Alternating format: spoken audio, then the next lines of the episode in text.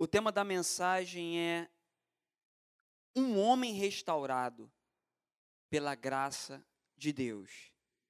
Mas em primeira mão eu já quero dizer que esse homem sou eu. E eu quero convidar você a se colocar também no lugar e dizer: esse homem ou essa mulher sou eu. Então você pode falar junto comigo, eu vou dizer o meu nome. Daniel, esse homem é você. E aí você fala o seu nome. Vamos lá? Um, dois, três. Daniel, esse homem é você ou sou eu. Vocês entenderam? Ficou um pouquinho, mas é assim mesmo. Jesus entende. Vamos ler esse texto. 2 Samuel, capítulo 9, do versículo 1 ao 13.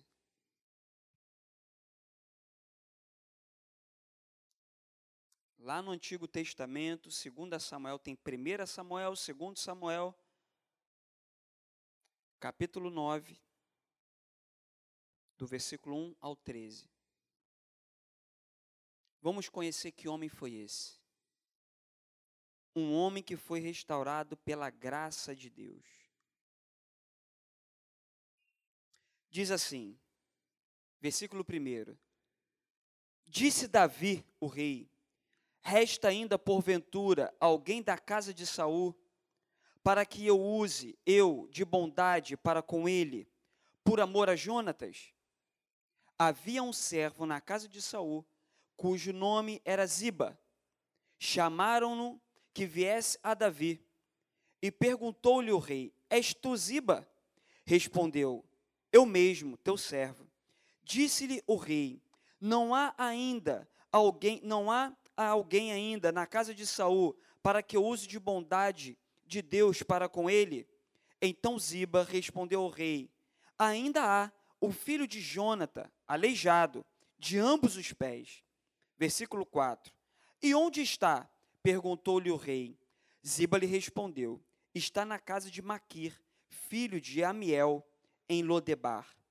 Então, então mandou o rei Davi trazê-lo de Lodebar da casa de Maquir, filho de Amiel. Versículo 6. Vindo Mefibosete, filho de Jonatas, filho de Saul, a Davi inclinou-se, prostando-se com o rosto em terra, disse-lhe Davi: Mefibosete, e ele disse: Eis aqui o teu servo.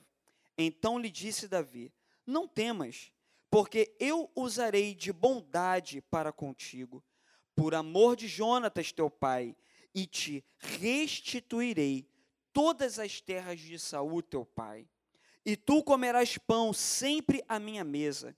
Então se inclinou e disse: Quem é teu servo para que te olhando para como cão morto, tal como eu?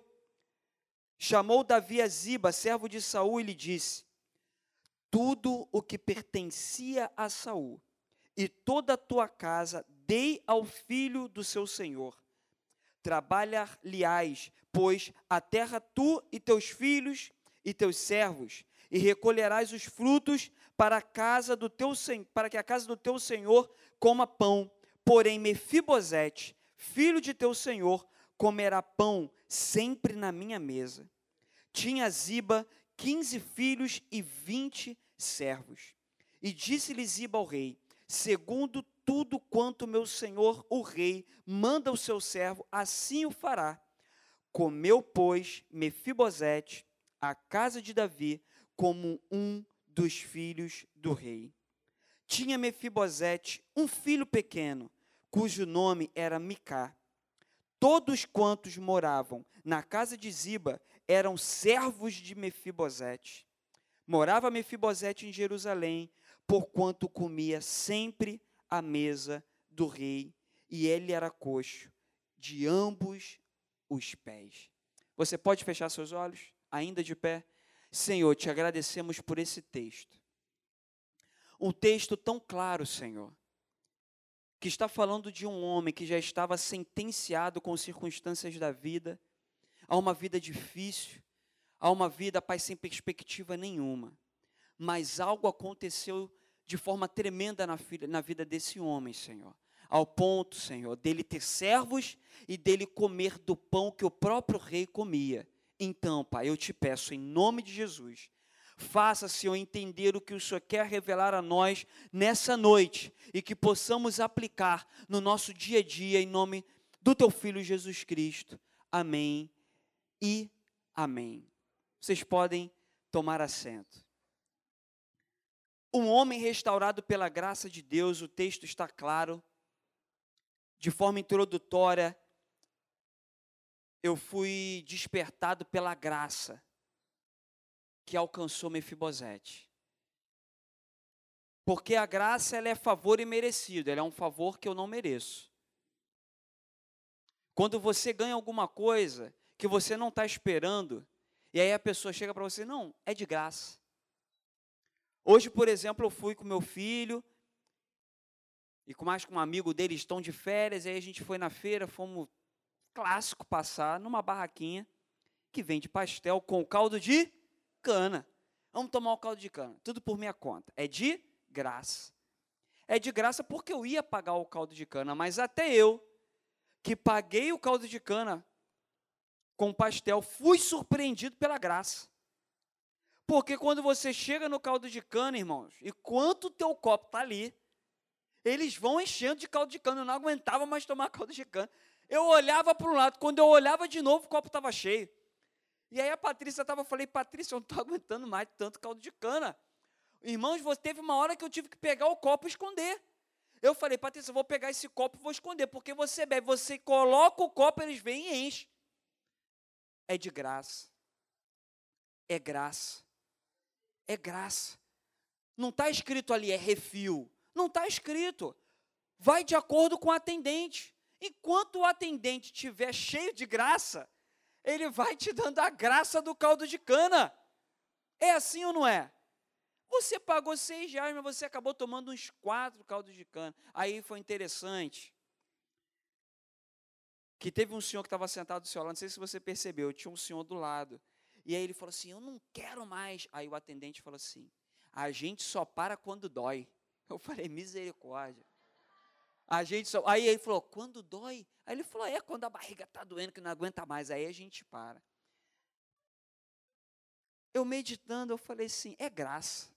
A graça está em todo momento, até no caldo de cana. É graça. Hoje, eu e o pastor Ablarmin, vou contar. Nós fomos alcançados pela graça. A nossa igreja de Nova Iguaçu foi alcançada pela graça. Foi uma graça, não foi? Depois eu fiquei sabendo até que teve uma outra igreja que também queria. Mas aí a nossa igreja foi alcançada pela graça. Foi de graça. Uma piscina de bolinha infantil para o departamento infantil da nossa igreja. Já deve estar tá chegando por aí. Uma piscina de bolinha, tá lá, ó, as sacolas. Eu falei, que monte de sacolas são as bolinhas? uma piscina de bolinha, vai chegar de graça. É de graça. E aí, quando é de graça, aí todo mundo, ó, teve gente comemorando. Quando é de graça, não é bom, a gente não fica feliz. Porque a gente não merece, a gente não precisou fazer aqui, ó, uma cota, dividir. É de graça. O que vem de graça alegra. O que vem de graça alegra, porque é favor imerecido, a gente não esperava. Agora imagina com Mefibosete. Tem um contexto histórico aqui. Ele era de uma linhagem real, descendente de Saul. Saul, o primeiro rei de Israel. Vamos recordar que quem era o líder máximo de Israel era o próprio Deus. Era um governo teocrático absoluto. Deus guiava, guiou pelo deserto, Mar Vermelho, livrou o povo, mas chegou um determinado momento que o mundo estava muito desenvolvido. O mundo já tinha reis, na Índia já tinham reis, na China já tinham reis. O mundo já estava muito civilizado e organizado. E Israel quer copiar. Nós queremos também um rei. Mas Deus está falando, da onde eu falei com vocês? Eu sempre usei os profetas, eu sempre usei os homens de Deus, eu sempre usei os líderes. Mas nós queremos. Aí Deus falou com Samuel: deixa eles escolherem. E eles escolheram Saul porque era alto, era bonito, seus cabelos eram longos. A Bíblia diz que Saul era muito bonito. Saul era da tribo de Benjamim, benjaminita. E aí ele vem da tribo de Benjamim, o povo escolhe, Samuel ungiu Saul. Mas Saul começa a se desviar. E aí vocês conhecem muito bem a história. Ele começa a ter ali, ó. Hoje foi falado de batalhas espirituais, de sonhos que vêm para querer nos atormentar. E aí Saul ele é atormentado por espíritos malignos, assim diz a palavra de Deus. E aí Davi, ele surge, tocador de harpas. E conforme Davi ia ministrando ali hinos e louvores, salmodiando, o espírito maligno, ele saía de Saul. Mas porque Saul, ele não seguiu os preceitos de Deus, ele não ouviu a voz de Deus, Deus ele levantou um outro rei que era Davi, de trás das malhadas, a graça. Porque, por uma questão ali de descendência, de primogenitura, Davi era o último da linhagem. E quando Samuel, vocês conhecem a história, quando Samuel ele vai na casa de Jessé, Vem o primeiro, vem o segundo, vem o terceiro e Samuel. Não, não é esse, não é esse, não é esse, não é esse. Não é esse que Deus está falando no meu coração. Acabaram-se os jovens, acabaram-se os moços, acabaram-se os filhos, Jessé. Jessé ainda tem um. Ele está lá ó, cuidando das ovelhas, atrás das malhadas, então manda chamar ele. Quem era esse? Era Davi. E aí Samuel, direcionado pelo Espírito Santo de Deus, unge Davi. O tempo passa, resumindo a história por causa do tempo. O tempo passa, é chegado o momento de Davi ser assumido, ele assume o, trono, ele assume o reinado, ele é coroado rei. Da, é, Saul morre, Jonatas, que era amigo de Davi, Jonatas também morre, mas Davi tinha feito uma promessa a Jonatas. E aí, quando Davi, ele já está com o reino estabelecido, exército pujante, guerreiros, a casa estabelecida. Era uma tradição naquela época. Quando um rei assumia o poder, toda a dinastia do rei anterior era dizimada. Então, com medo, porque Saul ele tentou matar Davi, ele perseguiu Davi, toda a dinastia de Saul com medo quando eles e percebem que Davi tinha sumido, o que, que acontece? Eles fogem. Nessa fuga de toda a casa de Davi, nessa fuga de todo, nessa fuga de toda a casa de Saul, toda a linhagem de Saul fugindo, um filho de Jonatas sofre um acidente na fuga e ele tinha cinco anos de idade na fuga, ele talvez quebra as duas pernas ou ele tem um problema na coluna, mas a Bíblia diz que ele fica aleijado dos dois pés. Essa criança, ela não tinha nada a ver com essa briga. Essa criança, ela não tinha nada a ver com essa discórdia. Essa criança, ela não teve culpa do seu avô Saul. Ele era da linhagem, nascido príncipe. Nascido de uma linhagem real, fadado a mendigar, fadado a viver com medo, fadado a viver se escondendo, fadado a viver uma vida miserável, fadado a viver uma vida moribunda sendo príncipe, tendo uma promessa toda pela frente, por causa de pecado, por causa de erro, por causa do seu pai. E aí eu me vi o Mefibosete. Porque eu vi Saul como Adão. E eu me vi, eu, Daniel, sendo da linhagem. Eu me vi, eu, Daniel, tendo promessas lá no Éden.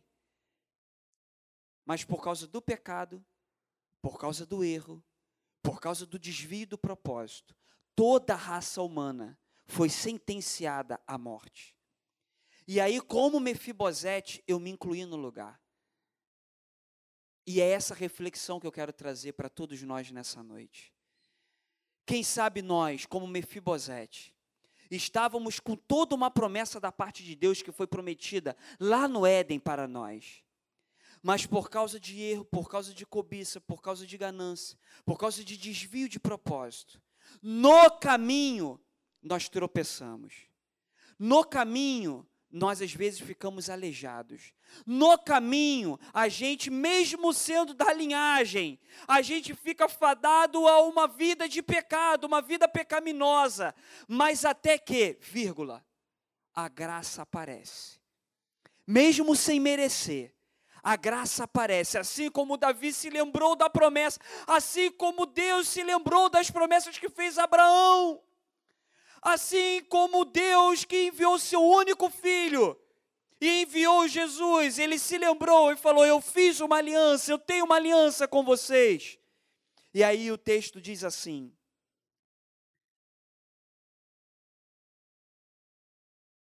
Davi pergunta: Resta ainda porventura alguém da casa de Saul? E aí o interessante é que ele pergunta, resta ainda, só isso que ele pergunta. Ele não pergunta, resta ainda alguém forte? Resta ainda alguém sábio? Resta ainda alguém corajoso? Resta alguém ainda com dinheiro? Ele só pergunta, resta ainda alguém? É a pergunta que eu quero fazer para você nessa noite. Quando Jesus te alcançou, ele não perguntou o seu estado. Ele não perguntou se você estava forte. Ele não perguntou se o teu coração estava nas suas plenas convicções de, psíquicas. Jesus, quando entrou na sua vida, ele não fez nenhuma pergunta para você, te condicionando a algum mérito que vinha da tua parte. Quando Jesus se apresentou para você, ele perguntou: resta ainda alguém que está com o coração contrito e quebrantado a me aceitar como único e suficiente Salvador? Foi essa pergunta que Jesus fez para mim e para você. Ele não colocou uma série de condições em ordem para que eu e você viesse a cumprir. Ele apenas, o Espírito Santo de Deus, ele apenas faz a seguinte pergunta: resta ainda um coração disposto a me aceitar? Essa foi a pergunta que Davi fez para Mefibosete. Resta ainda alguém? E aí falaram: ó, resta um, ele está aleijado. E aí eu quero colocar numa condição espiritual. Porque a Roberta disse que o inimigo tentou ali no sonho amarrar os pés, tentar calar a boca. Uma pessoa que é muda, uma pessoa que é, é, é, está com, a, com os seus pés amarrados, ela não consegue andar, ela não consegue falar, e espiritualmente ela está aleijada. Vocês estão comigo? Vocês estão entendendo que o Espírito Santo de Deus está falando conosco? Ali Mefibosete ele estava com limitações físicas, mas na caminhada espiritual, quem sabe eu, quem sabe você, na caminhada estamos ali muito limitados. Mas se não for a graça do Senhor nos alcançando, nessa noite de quinta-feira, quantas coisas aconteceram para tentar fazer com que eu fosse impedido de caminhar. Quantas coisas aconteceram que talvez não foi nem por você, e aí o inimigo vem te acusar, você por causa do teu pai, teu pai é um bêbado. Teu pai foi um alcoólatra. A tua mãe, a tua avó, você também está sentenciado. Existia uma sentença que Mefibosete recebeu eu coloco aqui, coitado do Mefibosete, o que, que ele fez para merecer? E quantas pessoas ficam vivendo vidas, não conseguem dar um passo à frente, não conseguem caminhar, porque vem a acusação de Satanás nas nossas mentes e ficam, mas não foi eu que fiz, eu não fiz por merecer. Por que, que isso está acontecendo comigo? Por que, que isso aconteceu dentro da minha casa? Eu fico imaginando Mefibosete ali, depois que ele tentou fugir, que aconteceu aquilo com ele. Ele ficou talvez ali 15, 20 anos, segundo os estudiosos. Mefibosete ficou entre 15 a 20 anos como fugitivo. Sendo que não é uma fuga andando, correndo, porque ele era aleijado. Era fuga dependendo dos outros. A qualquer momento, Davi vai mandar os seus guardas. A qualquer momento, Davi vai mandar cavalos. A qualquer momento, Davi. Imagina ele dormindo. Imagina, irmãos, se você está na condição de Mefibosete. Imagina os sonhos, Roberta. Imagina, pastor Blarminho, os sonhos na mente, como o senhor também teve um sonho. Imagina os sonhos de Mefibosete de perseguição. Se sou eu, irmãos, talvez o meu sonho fosse assim.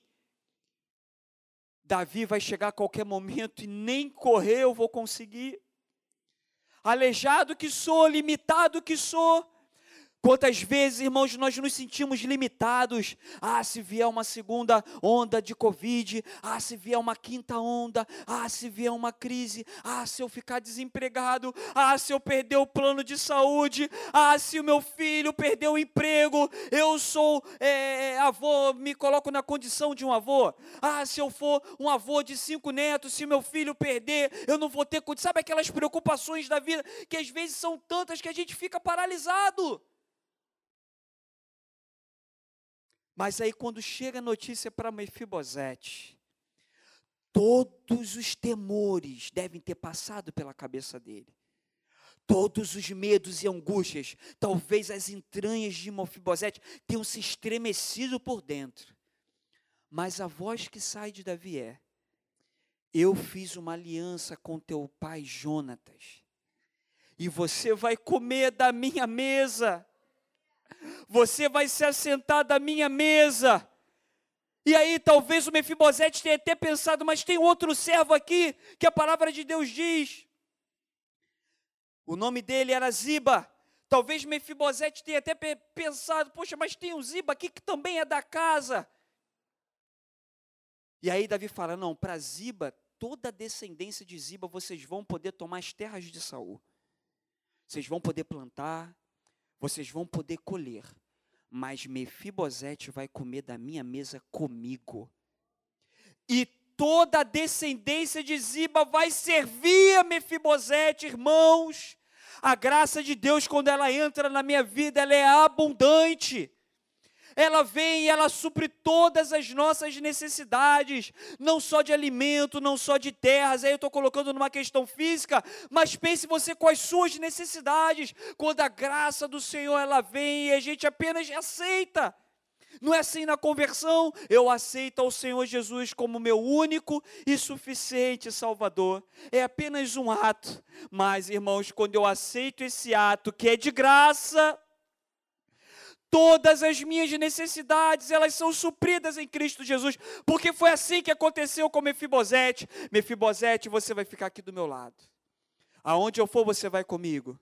Se você precisar de um transporte, tem as minhas carruagens. Se você precisar de bebida, você tem todas as vinhas à sua disposição. Se você precisar de alimento, também tem. Mefibosete, agora você não vai depender de pessoas as pessoas vão depender de você, porque eu vou colocar aqui toda a casa de Saul aos teus pés. Você vai ser o Senhor dessas pessoas. Olha como que Deus muda o quadro. Será que tem alguém aqui nessa noite que teve um quadro revertido? Será que tem alguém aqui nessa noite que estava sentenciado à morte, mas pela graça, pela salvação, pelo amor do Senhor Jesus, você nem sabe como é que você veio parar aqui nessa noite? Se eu olhar para trás, não é, Jorjão? Se olharmos para trás, e aí a gente pensa, Senhor, como que eu estou hoje aqui? Senhor, o Senhor me deu família, o Senhor me deu filhos. Senhor, como pode o Senhor ter me dado emprego? Senhor, como pode o Senhor ter me dado um lar se eu olhar para trás sem perspectiva nenhuma? Eu tenho certeza que tem muitos aqui que tiveram as suas vidas transformadas. Eu tenho certeza que nessa noite caminhos foram mudados, rotas de morte foram aniquiladas pelo poder do Senhor Jesus. Agora a pergunta que eu faço: o porquê disso tudo? O porquê, Daniel? Se é a graça do Senhor, eu não sou, nós não somos merecedores, irmãos. Mas nós precisamos refletir, existe um propósito de você estar aqui, mas eu quero liberar uma palavra para você. Nenhuma sentença de maldição que vem talvez já cinco gerações na tua família, a partir do momento que você levantou a tua mão para o Senhor Jesus, toda maldição, todo jugo, toda acusação de Satanás, em nome de Jesus, ela é caída por terra Irmãos, deixa eu contar uma coisa para você em nome de Jesus. O meu pai, ele foi adotado. Alguns anos atrás era muito difícil, 40 anos atrás, 50 anos atrás, 60 anos atrás. Meu pai hoje está mais de 60, vamos colocar há 60 anos atrás. Não tinha cartão de crédito, irmãos, como hoje. Conta em banco. Era tudo na base da confiança. Você ia na mercearia, e aí era na confiança. Você não conseguia fazer uma prestação. Se você não juntasse um dinheirinho ali, ó, embaixo do paninho da geladeira, ou embaixo daquele armário da vovó, levantava o paninho, guardava dinheiro. Aí a vovó falecia, aí o neto ia lá, todo mundo ia pegar um pouco da prataria. Ó, ó esse jogo aqui da vovó vai ficar comigo. Essas xícaras aqui vai ficar comigo. Aí quando você ia lá pegar, aí achava o dinheiro da vovó que estava guardado lá, já tudo vencido. Tudo comido de trás. Porque teve o plano real, teve o plano cota, teve o plano Brest, veio era assim ou não era assim, irmãos? Eram épocas difíceis. A mãe do meu pai, ela não tinha condições de alimentar todos os filhos. E aí meu pai era mais velho. E ela falou assim: o Zé Luiz vai conseguir se virar. Ele vai conseguir sobreviver, ele é mais velho. E aí ela pegou o meu pai e deu. E meu pai foi afastado de todos os irmãos devia estar com oito para nove anos. Os outros, sete, seis, escadinha, cinco, quatro e meio, um. E ele foi afastado, o mais velho de todos os irmãos. Meu pai, meu pai foi dado para uma família que era espírita. Ele foi criado dentro de um lar espírita família grande, com plantação, com porcos. Estou contando aqui, irmãos, porque Deus está me direcionando para contar isso, porque Deus muda o quadro. E aí naquela família ele cuidava, ele, meu pai me conta isso até hoje. E aí teve um momento que ele estava jovem, longe da família, um pouco antes disso, a minha avó já falecida mudou de ideia, desistiu. Mas aí ele já estava crescido, desistiu, a minha avó desistiu, a situação financeira melhorou, e ela foi lá, quis pegar o meu pai de volta. O quê? Agora vai pegar de volta? Agora a gente já criou, ele já está aqui na família. Não, eu quero pregar. Diz a história que foi uma briga. A metade da família de criação do meu pai segurou nas pernas. A minha outra, a, a mãe de sangue segurou no braço. No meio da rua, aquela briga, uma puxando para vai quebrar o braço do garoto, vai matar o garoto. E aí chegaram os vizinhos, ficaram do lado lá da família de criação, quase deram uma surra na minha avó de sangue, né? Que tentou pegar, ela foi lá sozinha. Quase expulsaram ela da rua. Resumindo, meu pai continuou na família de criação. Você imagina a mente de uma criança. E ele cresceu assim. Meu pai diz que quando ele chegou por 18, 19 anos, ele começou a dar uma ausência, uma angústia no coração dele, um vazio, Jorjão. E ele começou a beber. O apelido dele era Zé Maracujá. Misturava cachaça com maracujá, com fruta. Com 18, 19 anos. Vocês entendem a sentença de coisas que não era culpa dele? Irmãos, eu não sei porque eu estou falando isso em nome de Jesus mas eu percebo como uma atuação do Espírito Santo de Deus, porque eu creio que cadeias estão sendo quebradas nessa noite, julgos e sentenças e acusações do inimigo que já foram aniquiladas lá na cruz. Não é porque você é bonzinho, não, irmãos, mas porque ele derramou o sangue precioso por mim e por você. Um belo dia, meu pai conhece a minha mãe, vou resumir a história, eles se conheceram, minha, irmã, minha mãe já estava nos caminhos do Senhor. E aí marcou um encontro com a minha mãe, minha mãe foi na igreja, meu pai encontrou com a minha mãe na igreja, ele ouviu uma palavra que ele não se lembra da pregação. Ele fala, Daniel, eu não me lembro da pregação. Eu sei que eu chorei do início ao fim. E ali Deus foi tratando. Sabe quando Deus trata com você? Sabe quando Deus vai lavando e você chora, o teu marido não sabe porque você está chorando, ou você que é esposa não sabe porque teu marido, mas você só sabe chorar, e aí ele acha que você está passando por algum problema, que você está com sentimento mais forte, mas não é, é o Senhor falando contigo, é algo especial, é você com Deus. E aí, meu pai Daniel, eu fui lavado, eu fui lavado. E aí, a, a família espírita, ele falou: Daniel, teve uma vez que eu fui numa reunião espírita, num terreiro. E aí o espírito maligno incorporou na pessoa. E aí falou assim: nós precisamos tirar esse homem, esse garoto, esse homem. Nós precisamos tirar ele agora daqui. Porque o espírito maligno lá não poderia lá descer, porque tinha alguém com uma luz diferente. E aí apontaram, era o meu pai. Aí meu pai falou assim: eu também não estava querendo ficar. Aí ele aproveitou e foi. E aí ele caminhou na obra do Senhor, irmãos um homem que estava cheio de complexo. Como que eu vou ser pai se eu não tive pai? Como que eu vou educar se eu não tive referência? Como que eu vou ensinar já cristão se todo o ensinamento que eu tive foi dentro de um centro?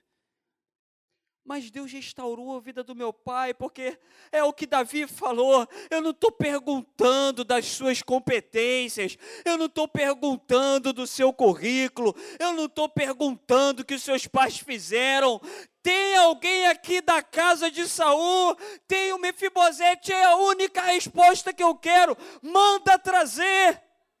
Quem sabe é que todos nós éramos Mefibosete, ou somos ainda, mas a graça do Senhor nos alcançou. E aí a graça do Senhor chegou naquele homem, José Luiz, e transformou. Deu para ele uma esposa, deu para ele um lar. Minha mãe não podia ter filhos, o primeiro filho que ela teve faleceu. Ela tinha um problema lá no, no, nos seus órgãos reprodutores. Deus falou para minha mãe: Eu não te prometi que você seria mãe de filhos? E ela creu naquela promessa. E aí Deus deu a minha irmã Viviane, que estava aqui no domingo. Depois veio eu. Depois veio meu irmão Tiago. Todos nós servimos ao Senhor. Meu pai, Deus deu uma família para o meu pai. Deu filhos. Meu pai agora é avô. Todos os filhos deram um netinho para ele. Eu sou pai do Davi, meu irmão é pai da Rebeca, minha irmã é, é mãe do Guilherme. E Deus restaurou meu pai hoje, ele está com a minha mãe, são aposentados, eles olham para trás e falam assim: o que nós fizemos para merecer? Eu estava sentenciado a, a acusações do inimigo, a maldições mas não existe maldição hereditária para aqueles que são chamados filhos de Deus. Daniel, mas eu estou caminhando. Daniel, mas eu estou indo, mas ainda tenho meu marido. A salvação individual, a promessa do Senhor já está contigo. Mas se você crer, se você orar, a graça do Senhor em algum momento também vai chegar ali. A graça do Senhor também vai alcançar ali a tua esposa. A graça do Senhor vai chegar na tua mãe, nos teus filhos. A gente só precisa permanecer no caminho. A graça do Senhor chegou para Mefibosete, mesmo aleijado mesmo com caminho difícil. A graça do Senhor chegou, sabe para quem? Chegou para Saulo de Tarso. Perseguidor cruel. Quem sabe você, antes de aceitar Jesus, falava mal dos crentes. Ih, lá vai os Bíblia. Ih, lá vai os crentes. Ih, lá vai aquelas frases que eu não vou nem repetir aqui. Saulo de Tarso. Saulo, Saulo é Shaulo, de Shaul, é porque a pronúncia é um pouco complicada. Shaul é de Saul. O nome de, de Saulo foi uma homenagem ao rei Saul. Porque Saulo também era da tribo de Benjamim. Talvez a mãe que, que fazer uma, quis fazer uma homenagem. Saulo, você é da tribo de Benjamim, vamos fazer uma homenagem ao primeiro rei de Israel, que era Saul, que também era da tribo de Benjamim. Aí deram o nome para ele de Saulo, que é Shaulo, Shaul. Saulo Paulus. Paulus era o sobrenome dele, porque ele era de dupla cidadania. E aí ele, o nome dele era Saulo Paulus. Sendo que quando a graça chega para ele, ele fala: Eu vou esquecer toda essa linhagem aqui de Saulo, de Saul, de Shaul. Eu prefiro que me chame de Paulo, porque é o nome mais gentil, é o nome dos pecadores, é o nome de quem não, não, não merecia, é o nome de quem não era da descendência, mas a graça alcançou. E aí falou: o teu nome agora você vão te chamar de Paulo, não de vamos chamar do segundo nome. É isso que Jesus fez comigo e fez contigo. Ele resgata, ele te dá um novo nome. Ele te dá uma nova história. Isso aconteceu também com um rei perverso, chamado Manassés. Idólatra, pecaminoso, prostituto, sacrificava até criança, da linhagem, da linhagem. A Bíblia diz, lá em 2 Reis, capítulo 21, que a graça do Senhor alcançou um dos reis tido como os mais perversos de Israel. Um dos reis tido como um dos mais perversos de Israel. A graça alcançou Manassés. A graça alcançou Paulo. A graça alcançou Mefibosete e fez ele assentar na mesa do rei. E aí eu me lembro de um texto tão conhecido. Preparas uma mesa perante mim na presença dos meus inimigos. Unge a minha cabeça com óleo e faz o meu cálice transbordar. Um salmo de Davi. Quem sabe Davi, ao escrever esse salmo, ele estava pensando também no Mefibosete. Preparas uma mesa não é isso que o texto diz? Que o próprio Davi preparou uma mesa para Mefibosete? Quem sabe o próprio Davi, ao escrever, ele também lembrou do que aconteceu com ele, Davi, aonde na presença dos inimigos ele pedia para Deus ter misericórdia dele: Preparas uma mesa perante mim, na presença dos meus inimigos. Unge a minha cabeça com óleo, faz o meu cálice transbordar. Sabe qual é o segredo do cálice transbordar? O segredo do cálice transbordar é honra. Porque quando você convida alguém para sentar na sua mesa, você dá prioridade para o convidado. O primeiro a ser servido não é o dono da casa, é quem está sendo convidado. Deus é o dono da casa mas Ele está nos convidando a sentar com Ele na mesa. E quando Davi está falando, Deus, faz o meu cálice transbordar, é Deus, me coloca no lugar de honra na tua presença. Deus me coloca a sentar do teu lado para que eu venha achar graça aos teus olhos. E faz o meu cálice transbordar. O cálice transbordar é o seguinte: deixa encher a taça. Deixa encher a taça do convidado, até derramar. Um amigo meu foi em Israel. E aí ele disse que entrou na casa de um rabino. Assim, quando ele entrou na casa, o rabino pegou um frasco de óleo e derramou na cabeça dele. E ele tentou limpar. E aí o rabino falou assim: Não faça isso. Isso é uma desonra para nós. Ele falou: Não, desculpa, porque você derramou, é muita coisa. Você poderia ter colocado só um pouquinho. A gente coloca só um pouquinho, né? Aí ele falou: Você não está entendendo. É porque lá para vocês Cada um tem um perfume, né? Você tem o teu que é masculino, a tua esposa tem um perfume feminino, as crianças têm um perfume de criança. Aqui não. A nossa família, cada perfume tem o mesmo aroma. E eu, cada família tem o mesmo aroma. E eu estou te recebendo como parte da minha família. Eu estou derramando sobre a sua cabeça o óleo da minha família. Eu estou fazendo você ser inserido na minha família. Você agora tem o nosso cheiro. Ele falou, Daniel, quando eu entrei, a mesa estava posta, nós sentamos. E aí, Daniel, todas as taças estavam. E aquele rabino falou: pode servir ele primeiro. E aí, a pessoa que estava servindo começou a derramar derramou, derramou, derramou, derramou. Aí ele falou assim: não, não, não, tá bom, tá bom. Ele falou assim: não faça isso, você está fazendo uma desfeita. E aí a pessoa continuou. Sendo que ele falou, Daniel começou a derramar, transbordou. Eu falei, ele falou assim: você vai entender. E aí ele falou que o cálice dele começou a transbordar na mesa. Aí antes de derramar, ele foi e limpou. Aí ele falou assim: aqui é abundância.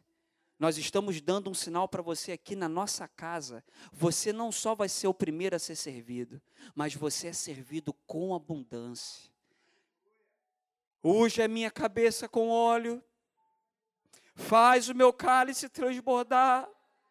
É o Senhor falando assim para todos nós, assim como Mefibosete: vocês vão assentar na minha mesa e vão comer do meu pão Vocês vão beber com abundância do meu sangue que foi derramado por vocês.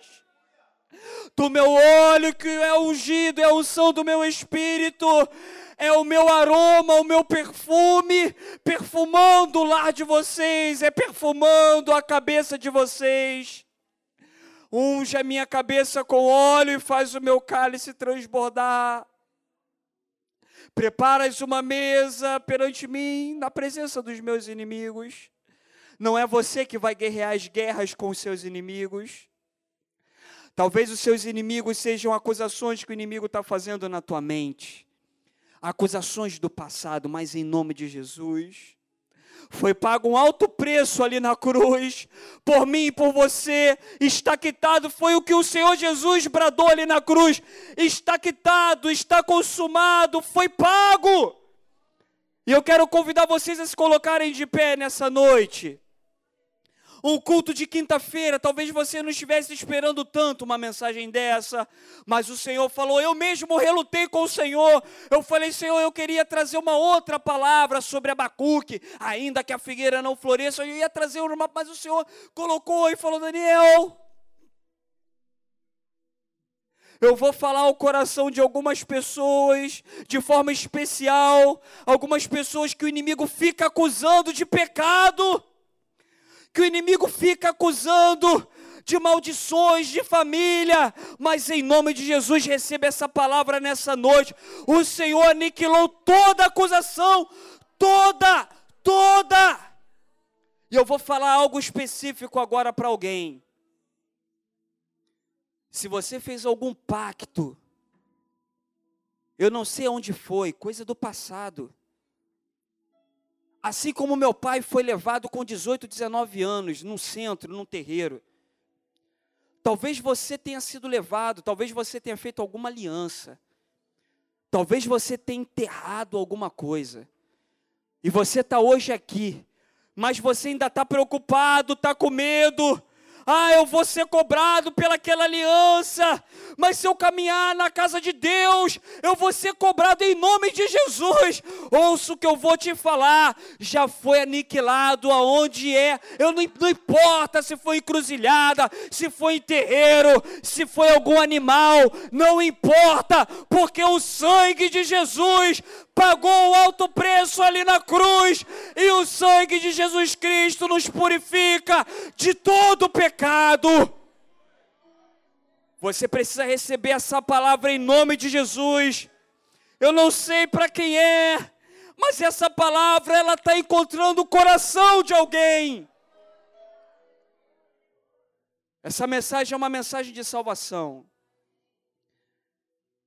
Tem alguém que quer levantar a mão para Jesus agora e falar assim: Jesus, eu me rendo. Eu entrego toda a minha vida. Eu entrego toda a minha vida.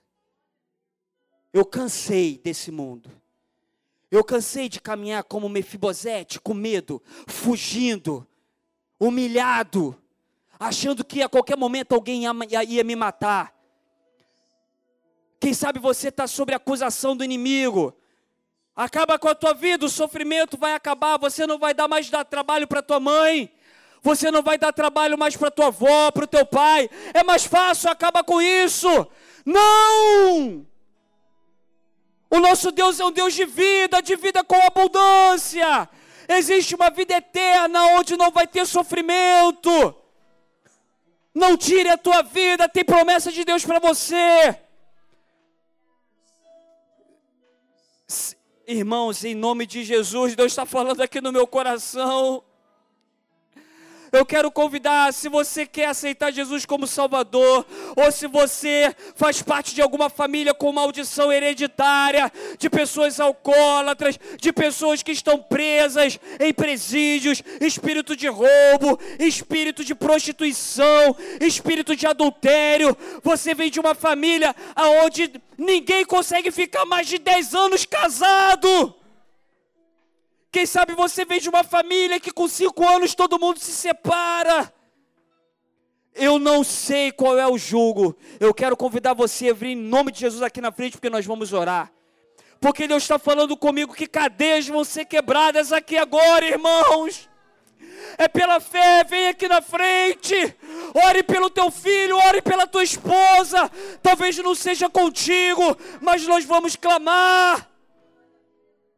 Quem sabe tem alguém aqui agora, irmãos, nós vamos interceder e vai haver livramento agora naquela casa. Irmãos, em nome de Jesus, eu convido a vocês, venham aqui na frente que nós vamos orar.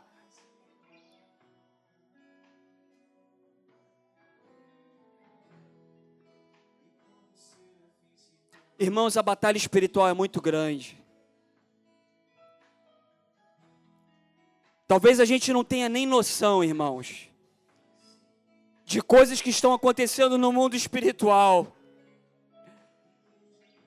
Mas foi liberada uma palavra nessa noite da parte de Deus, irmãos. Eu estou falando isso com muito temor.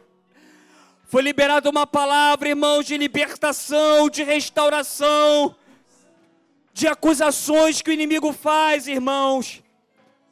E deixa eu falar uma coisa: as acusações são verdadeiras.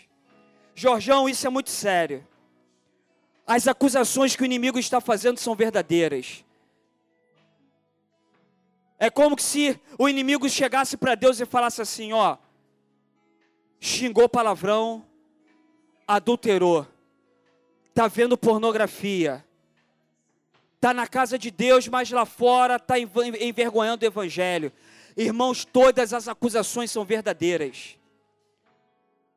Mas acontece, irmãos, que essa pessoa chega de madrugada, ou chegou aqui, quem sabe, por essa porta e pediu perdão a Deus.